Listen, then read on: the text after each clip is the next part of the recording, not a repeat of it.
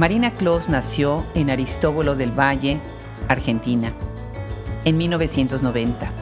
Ganó en 2018 el primer premio del concurso de cuentos Fondo Nacional de las Artes por Tres Turenos.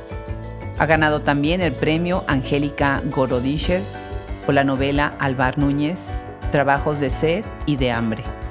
Durante el 2021 publicó Mochi Mesa en la editorial Bajo la Luna y aparecieron en México y en España las ediciones respectivas de Tres Truenos. Bienvenidos a Hablemos Escritoras y al maravilloso universo de las escritoras contemporáneas y de todos los tiempos. Nos da muchísimo gusto recibir a esta escritora argentina y sumarla a este proyecto para reconocer su obra y difundirla. Ya saben, estamos como siempre lunes y miércoles con nuestros podcasts y en www.hablemosescritoras.com podrán ver el perfil completo de Marina Kloss y en shopescritoras.com comprar sus libros. Los recibe en este micrófono Adriana Pacheco.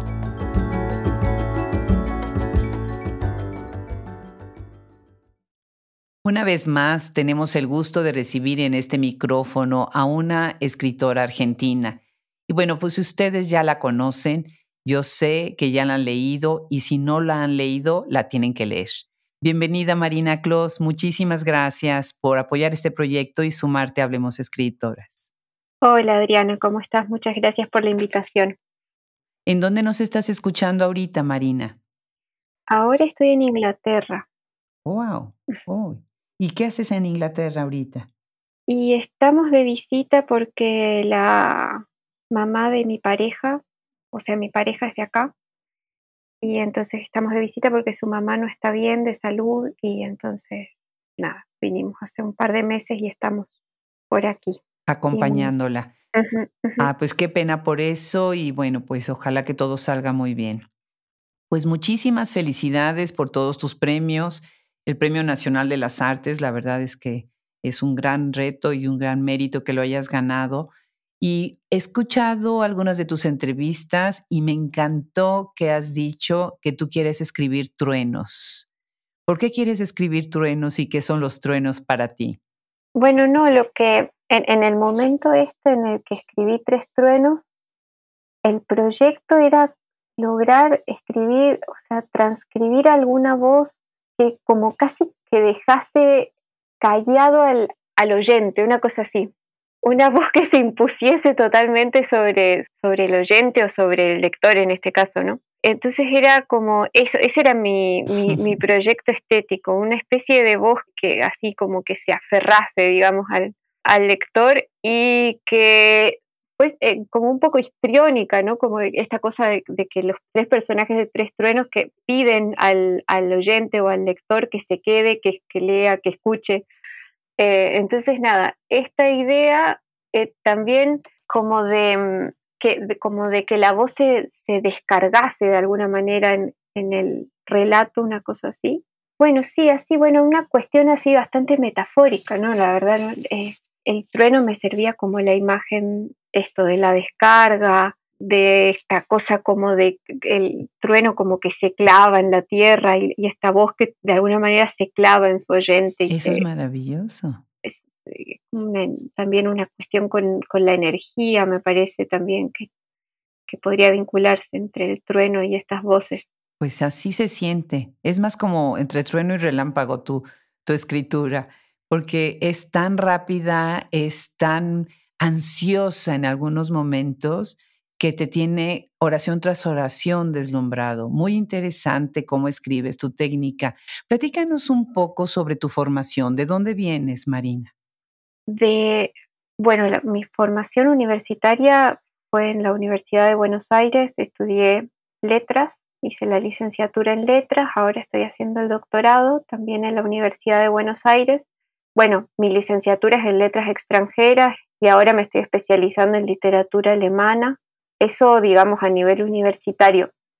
Después a nivel escolar o primario, no sé cómo llamarlo.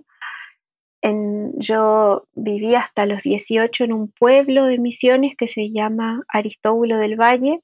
Y bueno, ahora es un pueblo un poco más grande, hay más escuelas, pero en, el, momento en el que yo eh, como en, durante mi infancia había muy poquitas escuelas y yo iba a una que era pública, era la más grande, digamos, del, del, pueblo y bueno, en la que realmente había, éramos como todos los niños de diferentes clases sociales, de, de diferentes contextos y eso también como yo creo que después impacta un montón en, en como las atmósferas que voy como recreando y demás. Bueno, toda esa gente que digamos que también es parte de la formación mía al menos. Qué maravilla, qué bien esa mezcla, ¿no? Que cuando tienen los colegios, pues todos los contextos, historias tan distintas de los niños. Ahora, esto tiene algo que ver también, eh, esta es una región guaraní, ¿verdad? Sí, es como el, mi pueblo está en el centro de Misiones y Misiones está, tiene como un límite mucho más grande con Paraguay y con Brasil que con Argentina. Entonces, em, eso hay muchísima influencia paraguaya y, y, brasilera. Y bueno, y evidentemente guaraní a, través de, de, a través de estas culturas vecinas y también están los pueblos guaraníes que lentamente como que se van asociando un poco más a los pueblos, digamos, pero, o sea, todavía siguen siendo aldeas separadas, ¿no? Las aldeas guaraníes tienen sus propias escuelas, es decir, no directamente de la cultura autóctona guaraní, pero sí de una cultura muy cercana y muy influenciada. Qué interesante. Pues esto que nos cuentas enriquece muchísimo la siguiente pregunta, porque, bueno, en Hablemos Escritoras tenemos el gusto de tener a varias escritoras argentinas ya y se van viendo los contrastes en obra, en toda la creación, en su imaginario. Están las escritoras porteñas, ¿no? Las demás de la región de Córdoba o de Rosario, y tú vienes de una, de una región distinta. Sin embargo, mucho se ha hablado ahora, desde hace ya un par de décadas, de la nueva narrativa argentina. Y bueno, es un poco complicado poner estas etiquetas y tratar de hacer como cortes muy drásticos en lo que es la literatura, ¿no? Me parece que eso no, no es lo que es la literatura. Sin embargo, siento que ustedes se acercan entre sí en el contexto, a veces en los temas.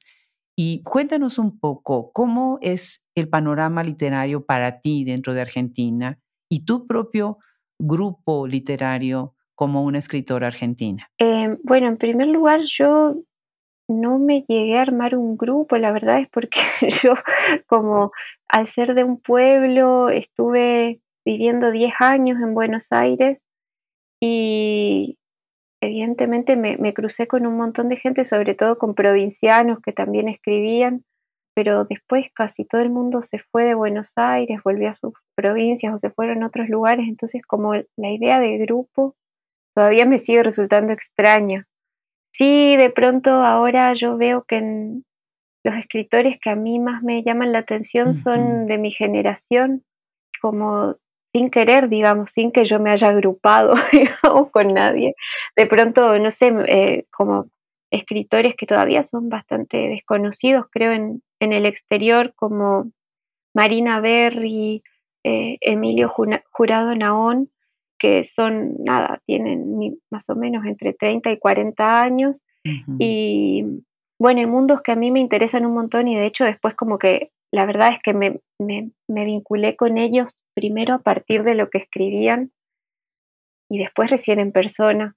Así que nada, eso por ejemplo, nada, es una generación súper nueva y bueno, de escritores que eso, me gustan. También estuve leyendo, por ejemplo, hay como una, yo creo que hay una literatura que capaz trasciende menos, es como menos traducible o menos internacional, pero que de pronto, bueno, para mí es como una de las cosas más interesantes de Argentina, que hay como un montón de estratos, digamos, de, de la literatura argentina, y este es súper nuevo y eso, y todavía es súper como argentino, como ni siquiera salió todavía, digamos. Así que ese es como el, estrato con el que yo me siento más vinculada, capaz como las escritoras ya más conocidas o los escritores más conocidos me resultan un poco lejanos porque por diferentes razones, pero me siento más vinculada a, estos otros.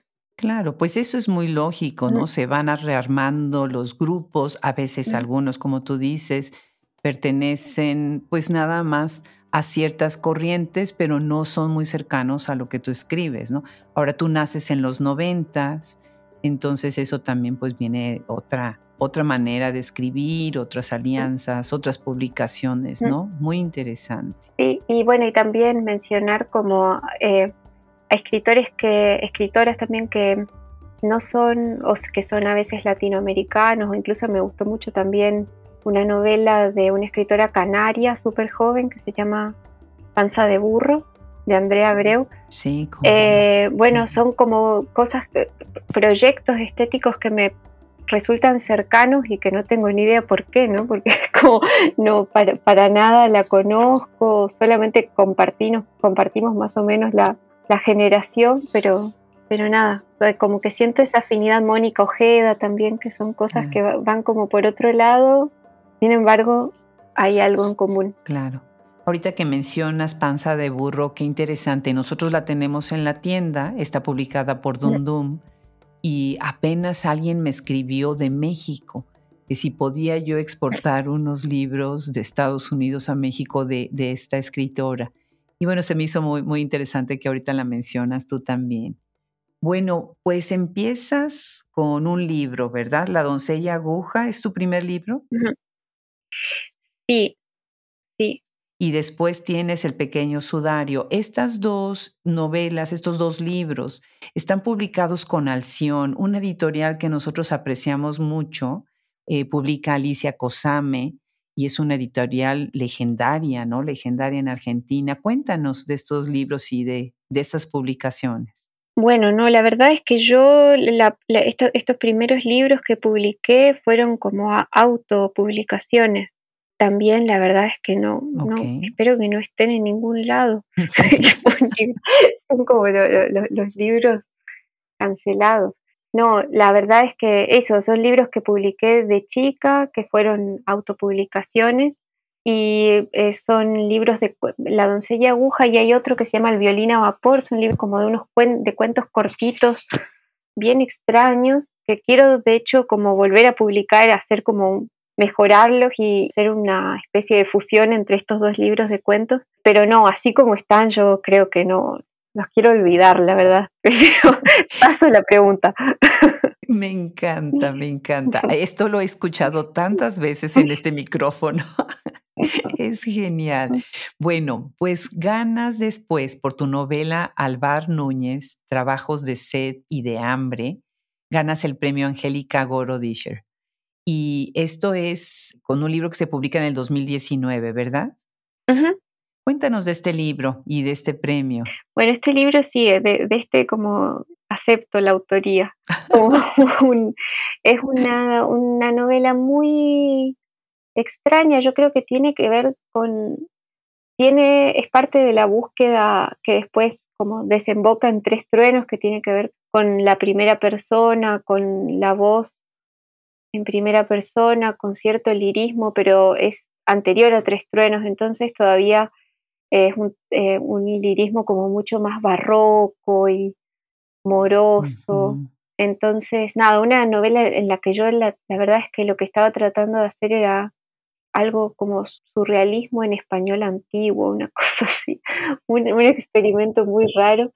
Y, y bueno, y nada, yo tenía en, el momento en el que gané el premio del Fondo Nacional de las Artes, que fue antes que, este de Álvar Núñez, que fue por Tres Truenos, yo la verdad es que tenía un montón de cosas acumuladas, había decidido que no iba a volver a autopublicar nada porque, porque básicamente después los libros no se repartían, nadie los leía, nadie los comentaba.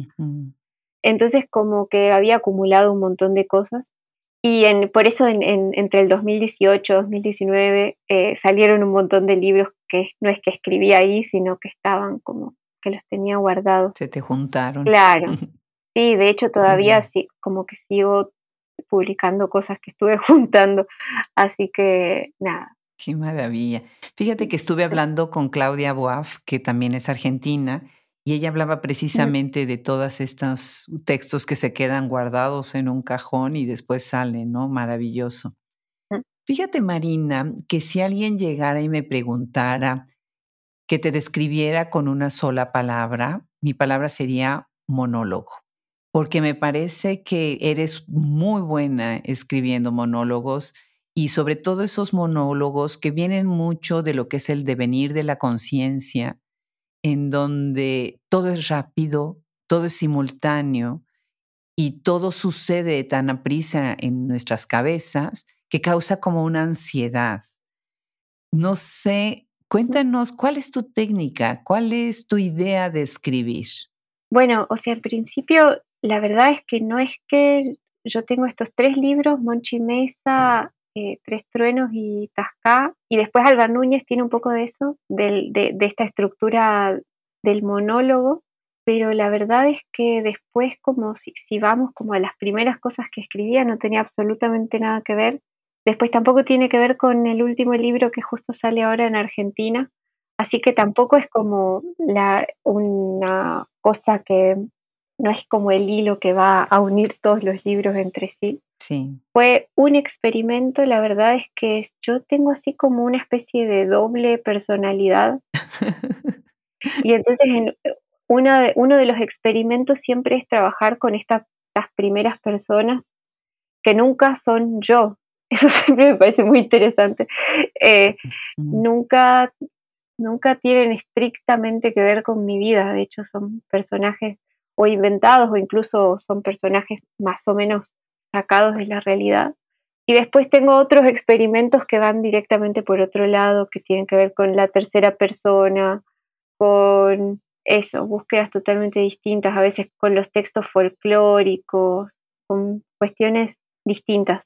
Y bueno, y en cuanto a esto del monólogo, fue un momento en el que yo venía de escribir estos libros que son súper tercera persona y como cuento folclórico, que son La doncella aguja y El violín a vapor y quería cambiar, quería hacer algo totalmente distinto y entonces me puse a escribir en primera persona, que es lo que yo no sabía hacer, que es lo que yo para nada pensaba que podía hacer.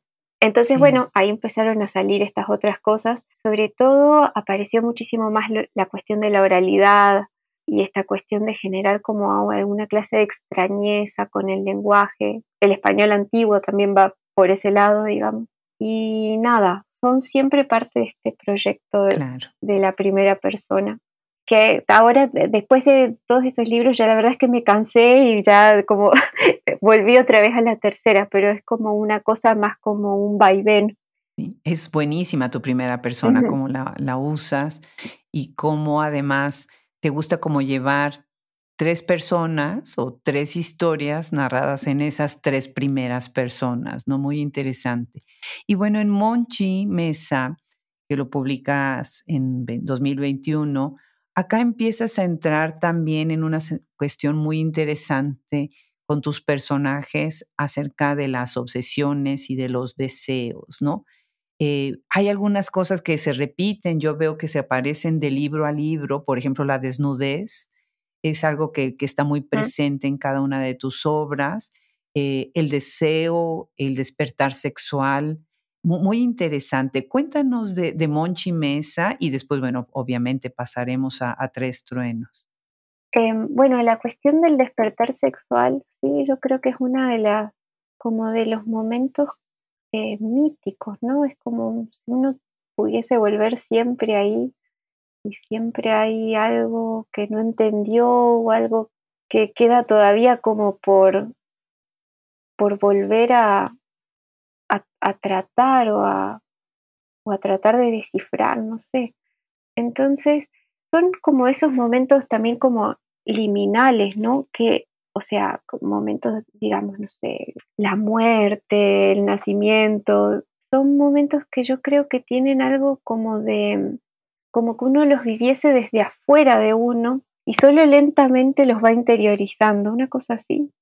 Entonces yo creo que como esta idea de, volver a esos momentos también tiene que ver con que mi manera de, interiorizar esos momentos que a veces yo de verdad siento que viví como desde afuera, como si yo estuviese empujando mi cuerpo a hacer cosas y de pronto eso, muy lentamente los, los pude interiorizar. Nada, entonces me, me parecen siempre momentos fascinantes. Qué bien, como si estuvieras siendo tú viendo desde fuera lo que está sucediendo en tu cuerpo, ¿no?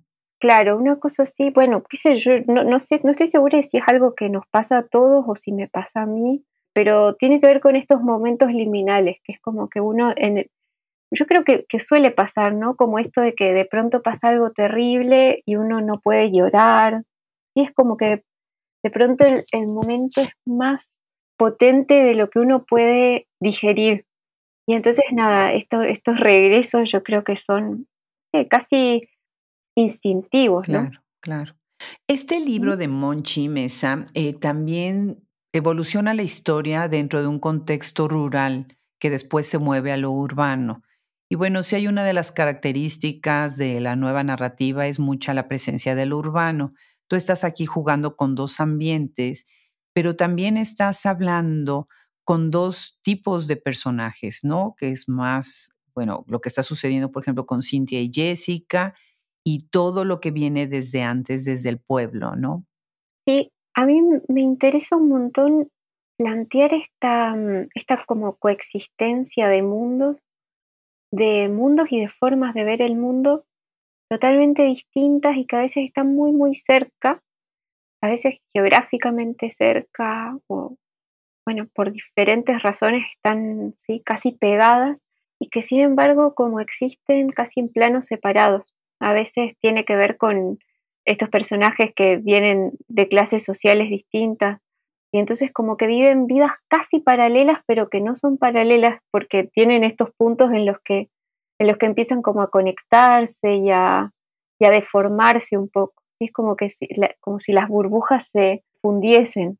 Eso creo que es lo que yo quería hacer con los tres libros estos de, relatos en primera persona, con Tres Truenos, con Tasca y con Monchi, era crear estos pequeños como momentos de encuentro entre mundos totalmente desencontrados.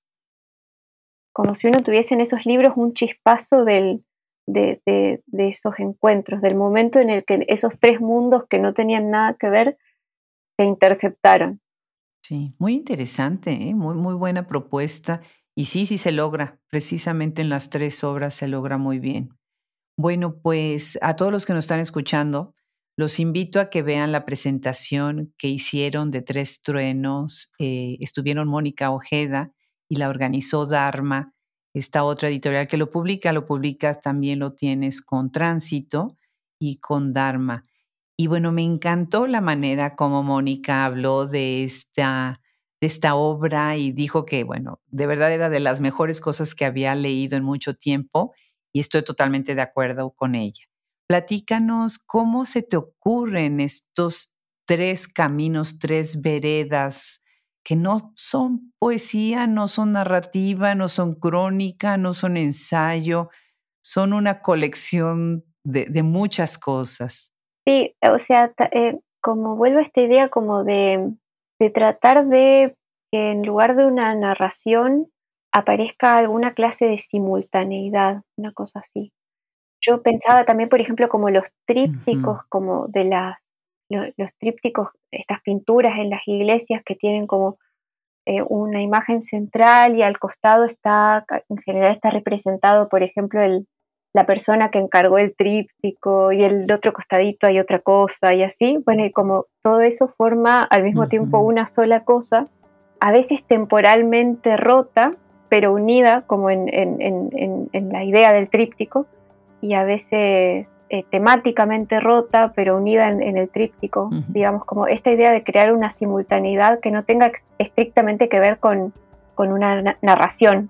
Eh, entonces, bueno, Tres Truenos como que es la apuesta que tiene más de simultaneidad y menos de narración, porque no hay ninguna conexión entre los tres personajes principales. Solamente que como de todas maneras, yo, para mí es un libro que se lee así entero, que no es como que va un, relato por un lado y el otro relato por el otro, que son como los relatos como que funcionan en, la acumulación, digamos, de los tres. Eh, y en las cosas que se repiten en los tres, en los temas que se tratan, en las diferencias, como que yo creo que es, un libro que se lee eh, entero, no, no es un libro de tres relatos, sino justamente por eso como la idea es que el, título es uno para los tres porque no son cuentos separados. Así es, así es. Bueno, me, me llamó mucho la atención porque uno de los relatos tiene mi nombre, Adriana. Entonces, uno es Cuñataí o, la, o de la virginidad, el otro es de Mut o de la paciencia, y el último es Adriana o del amor verdadero. Y bueno, aquí estás hablando de muchas cosas muy interesantes y yo quisiera pensar que haces como también una geografía del cuerpo, en donde se potencializa, como ya dijimos mucho, la, primera persona, sin ninguna autocensura, y está también muy adentro, repito, esta cuestión de la desnudez, del beso, de besar. Muy interesante la intimidad que creas en estos tres relatos. Platícanos esta importancia de la virginidad, ahorita ya lo mencionaste sobre este primer momento, pero también las otras pasiones que atraviesan a estos eh, tres relatos. Eh, Súper difícil como hablar, la verdad, de, de, todo, de todo eso que otra vez como yo, mucho más escribir sobre, por ejemplo, pensar en una escritura del cuerpo, o sea, como todas esas etiquetas yo no sé desarrollarlas porque no sé, por ejemplo, o sea, como para contar una anécdota, ¿no? hace un tiempo me habían pedido que escriba un relato sobre cuidados y, bueno, esta cuestión como de los cuidados y demás. Y la verdad es que era un tema que el tema me interesa, pero una vez que como que cae la etiqueta es como que yo no veo nada, no sé, no sé qué decir de eso. Y entonces me resulta siempre mucho más fácil pensar y hablar y, empezar a contar a partir de cosas totalmente concretas. O sea, cuanto más abstracto, cuanto más tenga un nombre, digamos, no sé qué decir. En cambio, nada, de pronto los personajes de Tres Truenos tienen mucho de como anécdotas a veces que yo escuché gente contándome o que a alguien le pasaba eso, eh, que cuentan los relatos. Y entonces eso como simplemente la sensación que uno tiene de poder entender al otro como de proximidad, eso es lo que a mí me sirve como para escribir, como para, para empezar a desarrollar un personaje. Solamente esa sensación de proximidad con lo que me cuentan, más que como una etiqueta. Yo jamás pienso, por ejemplo, que yo estoy, no sé, que, el libro está, no sé, cualquier cuestión como de, de etiqueta no me sirve para, ni para escribir, ni tampoco para desarrollar. Claro, definitivamente. Y bueno, por ejemplo, ahorita que dices de algo más concreto, en el relato de The Mood, estás yendo a la relación incestuosa, en donde está, exploras esta relación entre hermanos, que parte más de la idea del amor, que después se, convierte en una intimidad, y muy interesante la relación entre ellos dos como hermanos, que se siguen viendo como hermanos a pesar de esta intimidad, ¿no? Sí, eh, bueno, eso por ejemplo, como yo como recuerdo las, las digamos, las anécdotas desde las que yo empecé a pensar esta cuestión del, del amor entre hermanos y, y, bueno, por un lado, una anécdota era así, anécdota de persona que me contó que creo que era su tía o una cosa así, que había venido como de Ucrania a América justamente porque quería casarse con su hermano, una cosa así. Y entonces como en el lugar en el que, en el, del que venían no, no se podía y, entonces venían como al, al, lugar en el que era posible todo. Eh, entonces, bueno, por un lado esto y por el otro, siempre me acuerdo de un cuento de Sara Gallardo que también tiene una historia muy similar. Son dos hermanos, creo que alemanes, y que también, eh, también como concretan, digamos, su deseo en América, en, también en Argentina, creo que. Entonces, bueno, esta cosa también de americana del mundo en el que las cosas que no son posibles en el otro mundo o en el mundo anterior sí son posibles, también es un tema que me parece súper eh, así productivo, no sé. Qué bien. Y ahorita estás mencionando a Sara Gallardo, autora de Eisenhuas, que otra vez es publicado por Dum Dum, que la lleva la maravillosa Liliana Colanzi. Qué interesante esa coincidencia de nuevo, ¿verdad? Sí, no, a mí la verdad es que me encanta el catálogo de Doom Doom, que ahora va a publicar Tres Truenos, así que sí, lo primero que le dije a, Liliana es, no sé, me encantaba el catálogo, o sea, desde siempre tenía como, iba mirando qué publicaba porque, porque todas las cosas que publica me parecen interesantes, así que era como un orgullo estar ahí. Me encanta, pues sí, y qué gusto, ¿eh? Felicidades que te publiquen este Doom Doom ya lo tendremos en la tienda en Shop Escritoras para, para Estados Unidos. Muy interesante que como ustedes también dialogan a partir de las editoriales que las van publicando y las escritoras que tienen sus editoriales. Magnífico. Bueno, pues tienes también este relato sobre Adriana. Y ahí hay varias voces. Eh, coincido con lo que dice Mónica, que está obviamente Las olas de Virginia Woolf. Se oye yo también escucho algunas lecturas eh, de Clarice Lispector y todo guardando su distancia y de Anaïs Nin. Me interesó muchísimo esta relación de Adriana con ella misma, de Giselle. ¿De ¿Qué estabas leyendo cuando escribes este, este capítulo? Y platícanos un poco más de él. La verdad es que Adriana era como un experimento casi en el vacío, porque no me acuerdo de de tener tanto como esta especie de, no sé, de subtexto, algo así, que yo, por ejemplo, siento que está claramente con, con Cuñataí en Eisejuaz, y quizás con Demut, con este otro cuento de Sara Gallardo que, que estaba mencionando.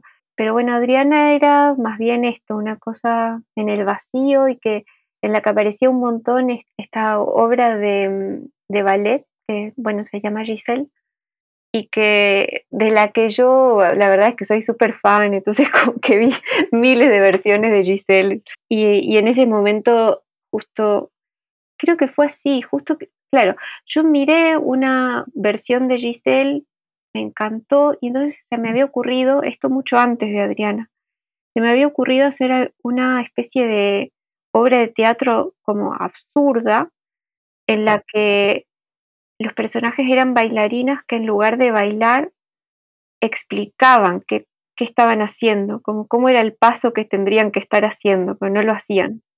Entonces eh, aparece todo esto de, Adriana, todo lo que va escribiendo Adriana en su diario, ¿no? Que, va con, que son estas bailarinas contando qué hacen. Esto también a, partir de experiencias propias, que es que yo hago, hago ballet y las profesoras de ballet como que tienen muchas maneras extravagante de escribir movimientos y cuestiones, entonces como también era un poco eso, poner en algún lado todo ese material que siempre me pareció súper entretenido.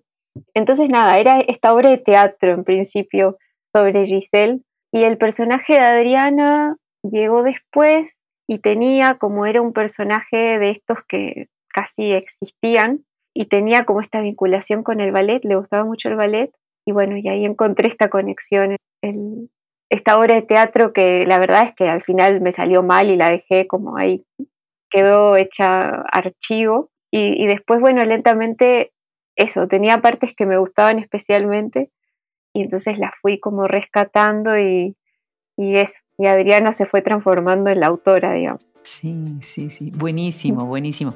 Marina, léenos un fragmento de Tres Truenos.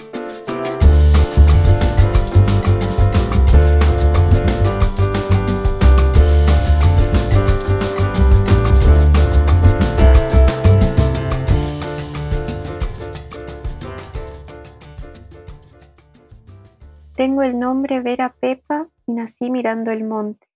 Mi primera vez que vi tenía el monte como un ojo fijo puesto enfrente de mi mirada. Vera Pepa no me llamo, yo ya le mentí. Señora, mi nombre en guaraní no digo. No soy Vera Pepa, ese nombre mío es inventado solo para decirle. El verdadero me lo callo. O soy del nombre Gran Monte, para usted me lo callo. Y solo dígame Vera Pepa. Yo, gran monte, soy mujer por voluntad de mi madre. Ella quería suavidad y ayuda para las tareas de la casa. Había parido dos, tres hijos hombres, bebedores todos. Tenía así ansiedad de mujer. Si fue golpeada, dijo, no importa, no merezco, pero igual recibo. Tampoco no merezco nada bueno, pero puede ser que recibo. El cuarto hijo que tuvo pidió a Ña que sea mujer porque pedir a tu pa ya había intentado. Entonces Añá otorgó, yo nací la suave, la quieta, la mujer entre todos. Mi mamá festejaba de obedecida. Mi papá no quería tocarme porque decía, yo de chica parecía que me desarmaba como un puñado de agua. Bellísima lectura, bellísima lectura. Es un libro excelente, Marina. Muchísimas felicidades, de verdad. Bueno, pues de tu libro Tasca, Cromeda, y ahorita nos cuentas del título, tienes eh, tres vías ahí a través de Olga, Ezequiel y Tasca, en donde creas otros espacios, entras a otros espacios, eh, por ejemplo, el prostíbulo, en el caso de Olga, que es otro tipo de familia, otro tipo de hogar también. Cuéntanos un poco sobre este libro y de dónde viene el título. Bueno, el, título en realidad es el título de, como en el caso de Monchi Mesa, es como el nombre de uno de los personajes. Este personaje yo creo que es como que le da el color al, todo el libro porque es esta especie de hombre un poco borracho, horrible, se llama Tasca. Y bueno, Tasca en ruso quiere decir melancolía. Entonces, bueno, es el, personaje que se, que se va perfilando, digamos, lentamente hasta llegar a su propio relato, que es el último. Y bueno, el, nada, no sé, a mí me, me, interesa muchísimo esta cuestión de los nombres propios. En misiones son siempre muy raros. Yo me acuerdo, por ejemplo, por la inmigración, ¿no? O por diferentes razones, pero yo me acuerdo que para mí como que era totalmente común como totalmente, no sé, casi autóctono, todos los apellidos que terminaban con Chesky, Chosky y así, que son todos polacos, ucranianos, y a mí me parecía que era lo más misionero que había. Hasta que después me fui dando cuenta de que no, que en realidad eran inmigrantes, que, y así. Pero para mí eso era lo, más misionero posible. Entonces, bueno, como rescatar esta, estos sonidos de los apellidos me parece súper interesante. Tengo colecciones de apellidos y nombres que me, me gustan. y, bueno, Eso sí nunca lo había oído, ¿eh? este Monchi Mesa también es una persona a la que tuve que llamarle por teléfono y decirle, Monchi, por favor, necesito que me prestes tu nombre para, para el título de mi libro. Y nada, y funcionó, y me dijo que sí. Así que nada. Ha de haber estado muy halagado, ¿no? Por suerte se lo tomó bien, la verdad, porque uno podría también decir no, jamás, mi nombre no. Eh, yo creo que no estaría tan contenta si le ponen a un, a un libro ajeno Marina Claus. Pero bueno. Claro. En este libro, acá, es como un poquito premonitorio a todo lo que hemos vivido este, ahora, ¿no? Me parece tan interesante ahora que estamos saliendo de la pandemia y de una enfermedad y de estar encerrados y de estos cuidados, ¿no? ¿Qué te parece esta manera en que está dialogando con el tema actual? ¿En qué sentido, perdón? En el sentido de que se cuidan, se están cuidando en espacio, por ejemplo, cuando entran al, prostíbulo, ¿no? Y que tienen que estar cada uno en su espacio, como muy delimitado. Eh, no, la verdad es que yo no había hecho la relación para nada. Sí, o sea, el, todo este ambiente del prostíbulo es súper como paradójico, a ver cómo podemos decir, sí. Eh, de pronto hay un, un, montón de afecto y un montón de cuidado mutuo y de pronto hay enormes como huecos de, falta total de empatía o de traición. Eh, entonces, bueno, yo creo que ahí está como potenciado en verdad lo que uno vive siempre, o sea, en cualquier familia o en cualquier contexto, o sea, en, el que de pronto varios seres humanos están mucho tiempo juntos, yo creo que se generan, se generan seguidas ambivalencia, ¿no? Del, del afecto y al mismo tiempo del rechazo más eh, absoluto y como catastrófico casi del, del final, ¿no? Eh, y bueno, y sobre todo sí, siempre sigue esta cuestión del, se retoma siempre esta cuestión del afecto entre, entre bueno, tres de las, de las prostitutas, pero que de pronto también hay uno ve, no, sé si te acordarás que al final como que cuando la, cuando la madama, digamos, del, prostíbulo no está viendo, hay una de las prostitutas que le pega y después, y después se va a esconder y después como la, la madama no se acuerda, entonces vuelve. entonces quiero decir todo ese momento un poco de aprovechar, digamos, de expresar la ira. Em, y, al mismo tiempo en, ciertos contextos de afecto. Nada, era un una reproducción así eh, exagerada, creo, de, lo que yo creo que sucede en todas las casas y en todas las familias, ¿no? Sí. Hay una parte en donde Olga dice que amaba a la boba mm. porque era la única que no le daba lástima. sí, bueno, y hay también eso como un poco nostálgico. O sea, yo creo que los tres personajes de Tasca son personajes que tienen de Tasca, de, de nostalgia, digamos, de melancolía, justamente como una especie de colorido siempre melancólico. Y esta Olga, que es como el personaje más empático y como más amable, pareciera del prostíbulo, admira a, esta otra que es la boba, que totalmente egoísta, totalmente infantil. Entonces, bueno, como esa relación nada nostálgica que uno tiene con las cosas que le faltan, ¿no? Como de pronto eh, eh, Olga mirando a alguien egoísta y diciendo, oh, me gustaría ser así, pero no me sale. Eh, así que nada, bueno, sí es parte de, este ambiente como de, melancolía, ¿no? ¿En qué orden escribes estos libros? ¿Cuál, ¿Cuál, escribes primero? Tasca, no cuando se publican, porque eso ya nos contaste que de repente las fechas no coinciden con la escritura. Pero ¿cuál escribes primero, Tasca o Tres Truenos? Tres Truenos y después creo que fue Monchi por último Tasca. Interesante. Y vienen estas líneas también las mm. tres. Sí, y también hay algo como reparador, creo yo, como en la sucesión. Para mí, por ejemplo, Tres Truenos es un libro totalmente como desencajado, como desgarrado.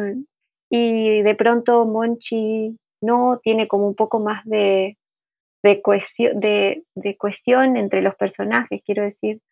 Y Tasca todavía un poco más. Sí.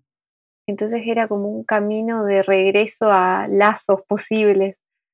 Em, en Tres Truenos no solo los tres relatos están desenlazados, sino que dentro de los relatos los personajes siempre están en alguna clase de desvinculación, digamos, con el entorno, con el mundo. Claro.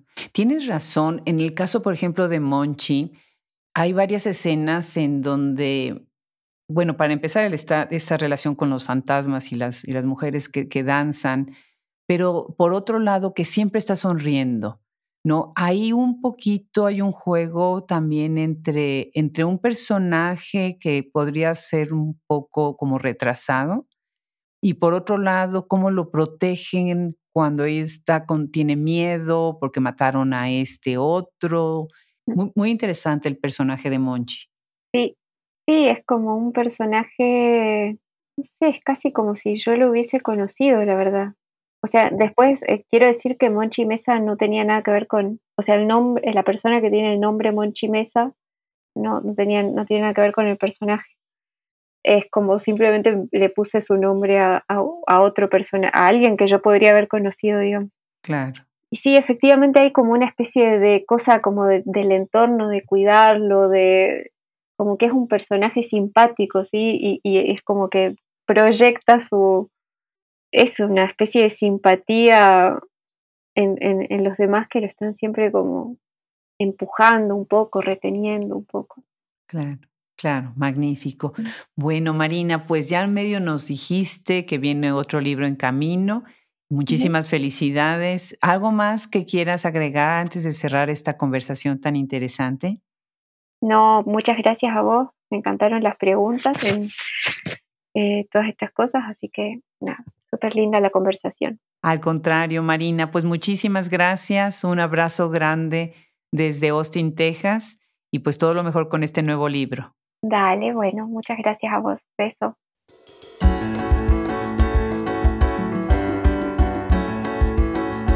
Una vez más, muchas gracias a Marina Kloss por sumarse a este proyecto y muchas gracias a Dharma por haberlo hecho posible. Muchísimas gracias a todos nuestros colaboradores y gracias a quienes nos sigan. Pasen la voz, pasen la voz, suscríbanse a nuestro newsletter, a nuestra página web Visite nuestra tienda Shop Escritoras. Poco a poco estamos pintando de rojo. De rojo hablemos escritoras, los Estados Unidos y el mundo. Se despide de ustedes hasta la próxima, Adriana Pacheco.